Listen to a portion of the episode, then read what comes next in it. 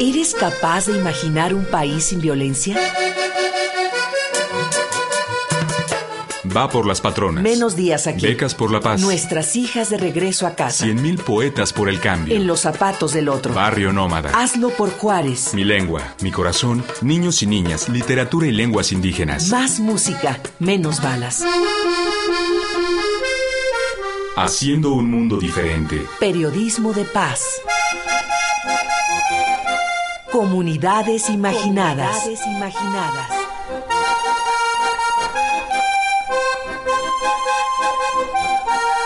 De Italia a México.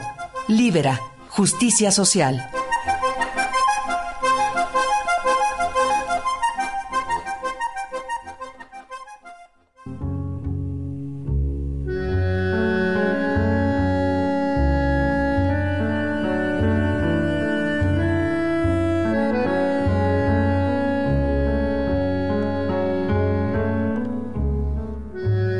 Escribe la periodista Cintia Rodríguez en su libro Contacto en Italia.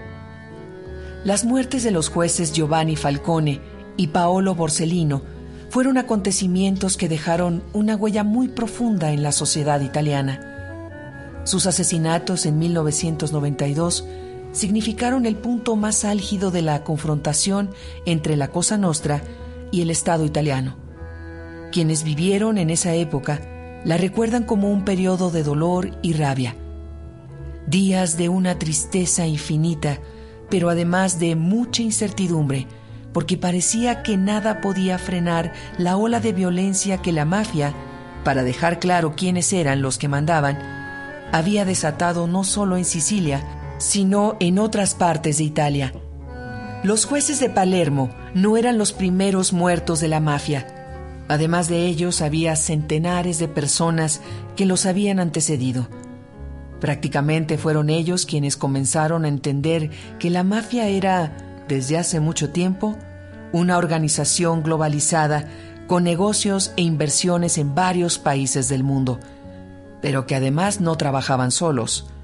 A su alrededor había un sinfín de complicidades a todos los niveles, los cuales también habían comenzado a generar sus propios intereses.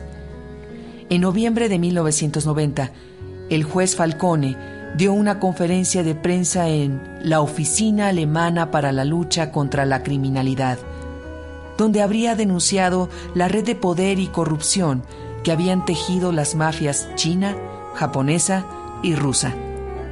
Año y medio después, lo asesinaron. Esto junto con los atentados de 1992 en la ciudad de Palermo dieron origen a la organización ciudadana,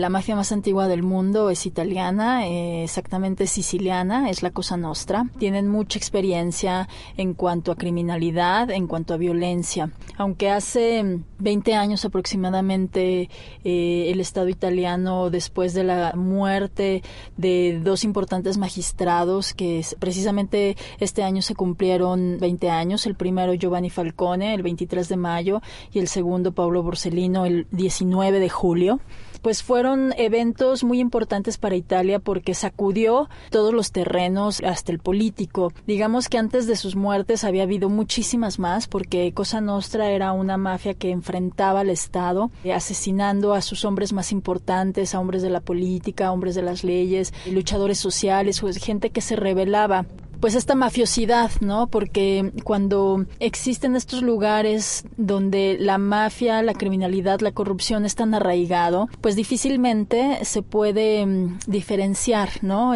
Quién es el bueno y quién es el malo. Sin embargo, en Sicilia, sobre todo en la ciudad de Palermo, su capital, pues la gente comenzó a rebelarse, sobre todo, por ejemplo, comerciantes, porque todos ellos eran obligados a pagar el pizzo, ¿no? Eh, los extorsionaban y no podían, pues, ni abrir sus negocios, ni vender a lo que se dedicaban, si no antes pagaban un impuesto a la mafia. Entonces, así mucha gente se fue rebelando Y obviamente los mafiosos reaccionaron muy mal, eh, comenzaron a matar gente, a imponer su poder, a imponer el control del territorio, porque ellos controlaban el territorio. Pero por fortuna también había hombres de la ley, como estos dos que acabo de mencionar, que efectivamente hacían su trabajo y comenzaron a investigar pues las raíces, las raíces aunque por ejemplo la mafia eh, Cosa Nostra tiene más de 150 años de que nació, bueno, pues fue hasta que Giovanni Falcone comenzó a investigar y supo el organigrama, el nombre, quiénes eran los jefes, etcétera. Yo creo que después de esto la violencia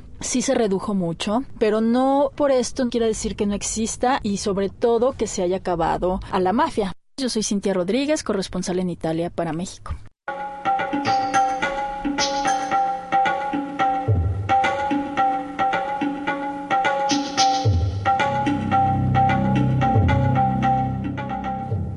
Fue así como en 1995 nace Libera, la Asociación de Nombres y Números contra la Mafia, que hoy en Italia agrupa más de 1.200 organizaciones civiles de todo el país.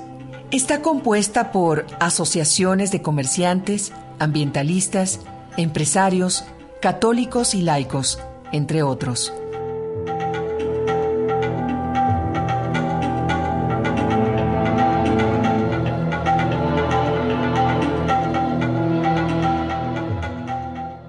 estos días estamos celebrando 30 años de la aplicación, de la aprobación de la ley 109 del 96 y es muy, muy interesante entender los efectos que podemos evaluar hasta ahora de la ley que llamamos de las confiscaciones de los bienes. Podemos decir que inicialmente se intentaba solamente de golpear al corazón de los intereses los mafiosos, golpear al dinero, a la riqueza. Después de, la aprobación y de la implementación de la aplicación de la ley, hemos visto que no solamente es esto, sino tiene un intento también educacional, porque la gente que habita en la misma área donde los mafiosos estaban actuando o donde los mafiosos estaban invirtiendo dinero, se dan cuenta que la tierra, los edificios, eh, las empresas que los mafiosos manejaban, estaban como eh, bienes eh, robados a la, a la, comunidad. Entonces van a regresar a la comunidad porque ahora con esta ley todo esto se puede solamente utilizar en un sentido social, por una cooperativa juvenil o por una casa, un refugio por exiliados o por huérfanos y cómo la tierra que hemos confiscado ahora eh, actualmente está cultivada por cooperativas juveniles que van a producir muchos productos y que salen a la venta en supermarket. Ahora se pueden comprar estos bienes, estos productos, pasta, vino, con una marca que es Libera Tierra, Libera Terra en italiano, Tonio dell'olio. Eh, yo soy el encargado de la área internacional de Libera, el director de Libera International.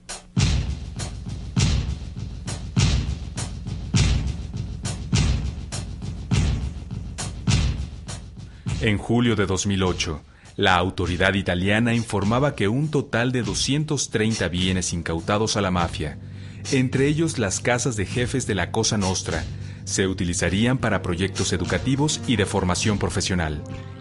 Cuatro días después, se informaba que la casa del condenado a cadena perpetua, Francesco Chabone, uno de los jefes de la camorra, también se donaría a la comunidad. El 28 de julio de 2009, el Ministerio del Interior finalmente destinó un millón y medio de euros para transformar tres casas de la mafia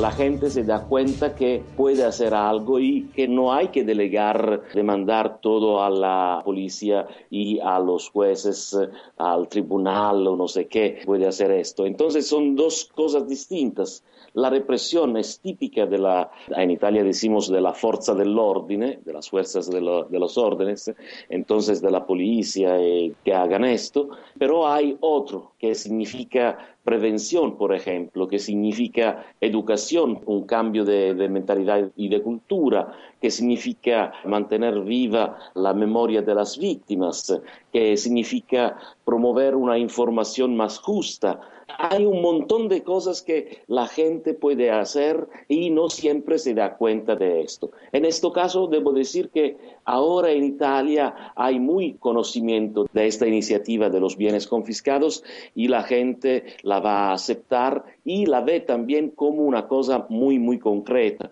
No es el fruto, el resultado de una iniciativa institucional, no es el resultado de una especulación eh, académica o universitaria, no, es una cosa que la gente se siente protagonista eh, y yo pienso que esta es la vía que tenemos que seguir.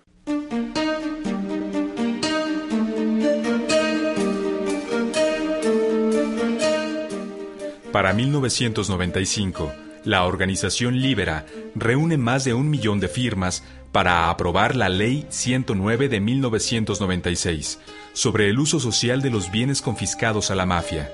En estos años, el Estado italiano ha confiscado cientos de bienes que se han convertido en escuelas, centros recreativos, centros de trabajo y en pequeños hoteles manejados por comunidades que alguna vez fueron explotadas por la mafia.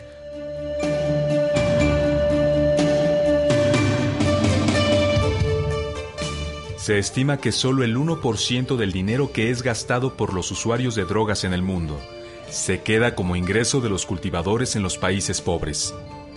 El 99% lo ganan los grupos de traficantes de drogas en varios segmentos de la cadena de tráfico, es decir, gran parte del recurso se queda en los países desarrollados.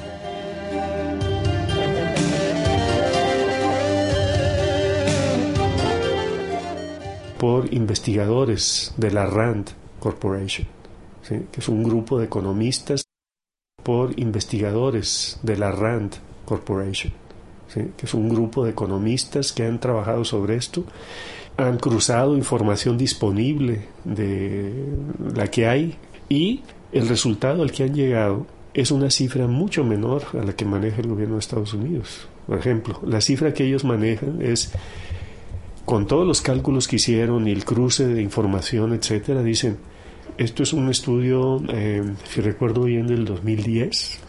La estimación que nosotros hacemos de lo que ganan las organizaciones del tráfico de drogas en México, o sea, en bloque, no, no el Chapo, no este, los Zetas, etcétera, porque eso es imposible saberlo, es por tráfico al mayoreo hacia Estados Unidos de cocaína, marihuana, metanfetaminas, heroína mexicana y heroína colombiana es 6.6 millones de dólares.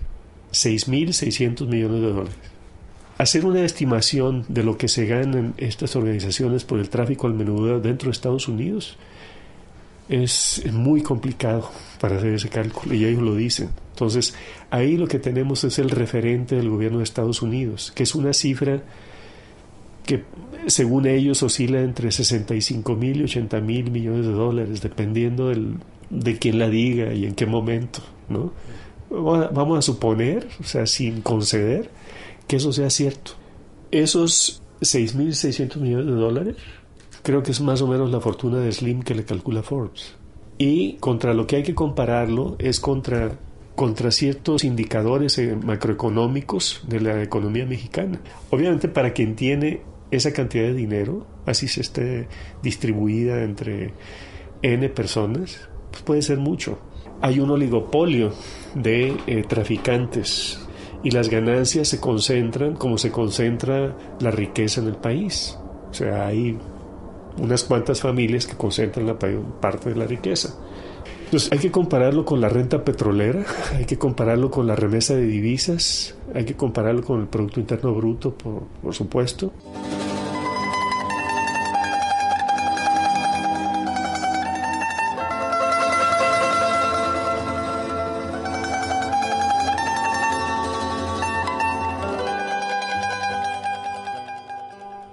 En el Valle de Marro, un lugar de 60 hectáreas que hace algunos años se le confiscaron a la Drangueta.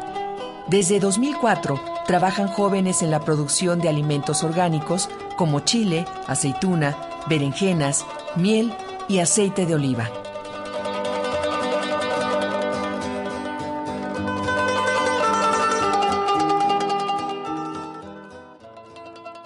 Obstáculos son muchos. La reacción de la mafia es uno de los obstáculos que podemos encontrar en la aplicación de esta ley. Hay que tener cuenta que en este momento el costumbre de las mafias, de las diferentes familias, es diferente, distinta de cómo se acostumbra, por ejemplo, las organizaciones criminales, los carteles, por ejemplo, en México. Aquí no tenemos una reacción muy agresiva, muy violenta, con un utilizo de la fuerza tan fuerte, porque la mafia mm, aquí ha escogido una opción de silencio en este sentido, porque no quiere atirar la atención de la fuerza institucional, ¿no? Entonces dice, tenemos un montón de dinero, tenemos un montón de bienes, entonces hasta ahora no hemos tenido una reacción fuerte en la línea de la violencia, sino amenazas sí. Y también hemos tenido como incendiar con fuego la tierra y los árboles que, están cultivando o también irla a cortar, ¿no? a la noche diciendo estos frutos no es tuyo, es nuestro, entonces no te permitimos recoger eh, estos frutos, ¿no? Lo que pasó es que las instituciones y también la gente que habita allá reaccionó muy prontamente y también han recogido dinero para decir que no se desafían de, esta, situación y que van a seguir, por favor. Y dan el dinero a los jóvenes que están cultivando la, la tierra porque pueden reimplantar los árboles o hacer cosas con esta tierra.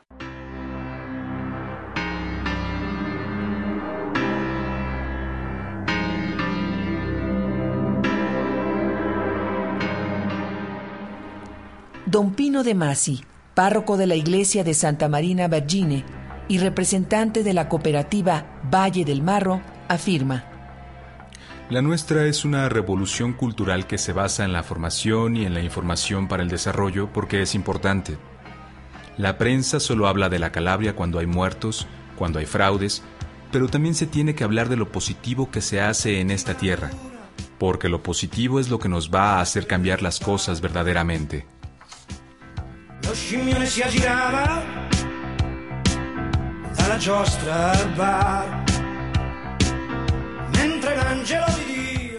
Y también una, una red por países de América Latina que se llama ALAS, América Latina Alternativa Social. Y con esta red vamos eh, mirando a las organizaciones que están actuando en todos estos países y respaldando con capacitación de cada manera que podemos eh, encontrar y poniéndolo en red.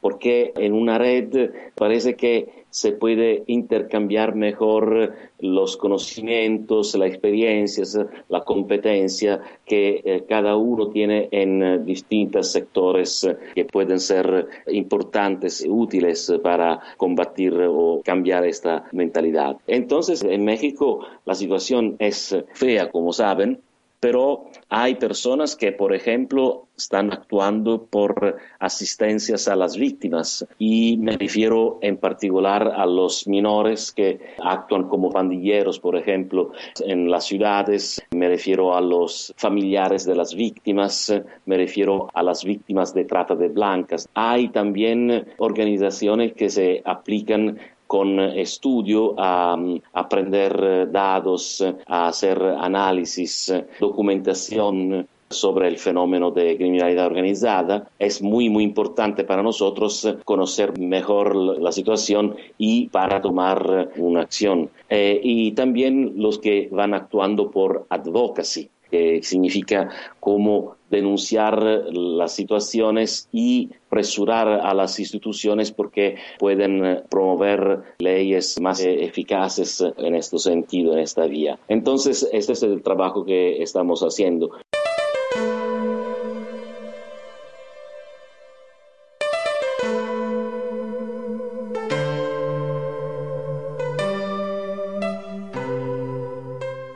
Actualmente, Libera tiene varios proyectos, entre ellos un programa de donativos y otro de voluntarios. quienes con su trabajo aportan para defender una cultura de la legalidad y de la justicia social a través del trabajo colectivo a favor de la comunidad.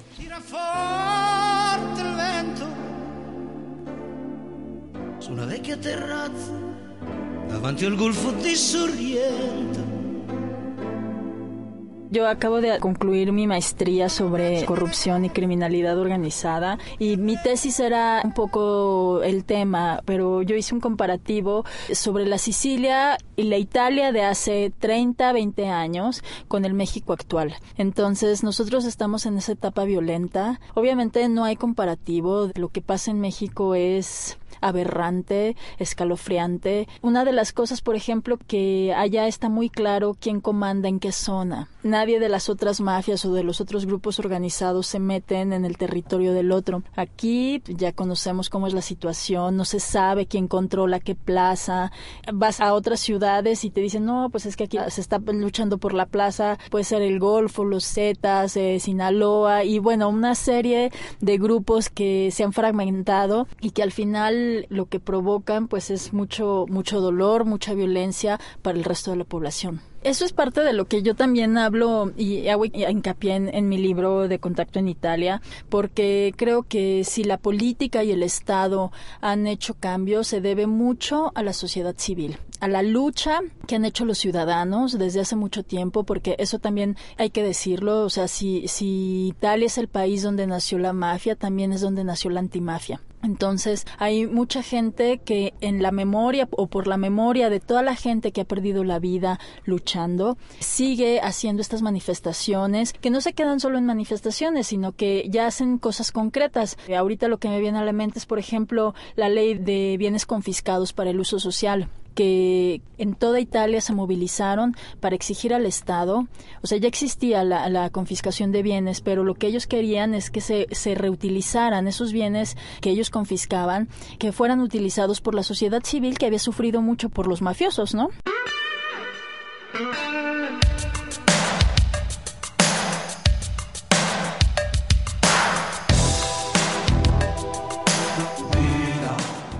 Escribe Francesco Forgione expresidente de la Comisión Parlamentaria Antimafia, en el prólogo para el libro Contacto en Italia. Si las organizaciones criminales se globalizan, también es necesario globalizar la lucha antimafia. Además se requiere golpear, secuestrar y confiscar el capital, el patrimonio y la riqueza de los mafiosos. Usar ese dinero para construir nuevas políticas sociales es un reto que el mundo tiene frente a sí y a través del cual se puede reconocer por qué son útiles la legalidad y los derechos en lugar del enriquecimiento fácil, la corrupción y la criminalidad. No encuentro nunca el vivo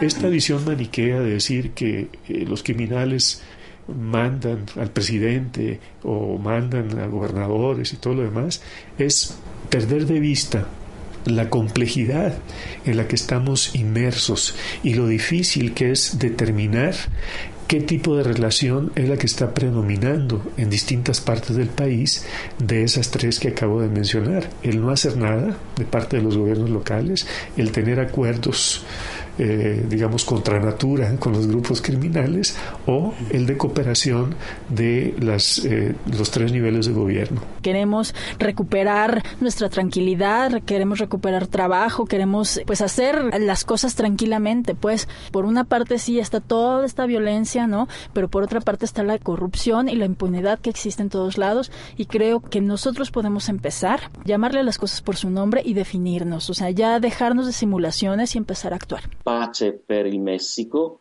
México por la paz.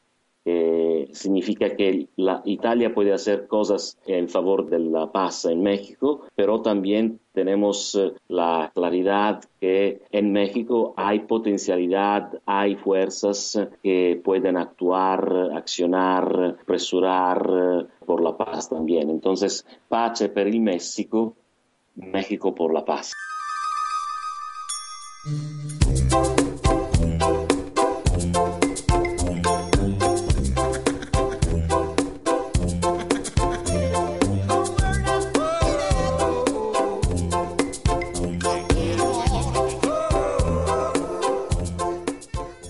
Durante este programa, escuchamos las entrevistas de Luis Astorga, Edgardo Buscaglia, Cintia Rodríguez, autora del libro Contacto en Italia, y Antonio Del Olio, de la organización Libera Italia. Agradecemos la colaboración especial de Cintia Rodríguez. Equipo de producción, María Teresa Juárez, Elsa López, Juan Ramírez, Connie Pasalagua, Ángel Granados, Francisco Aguilar y Olga Durón Viveros.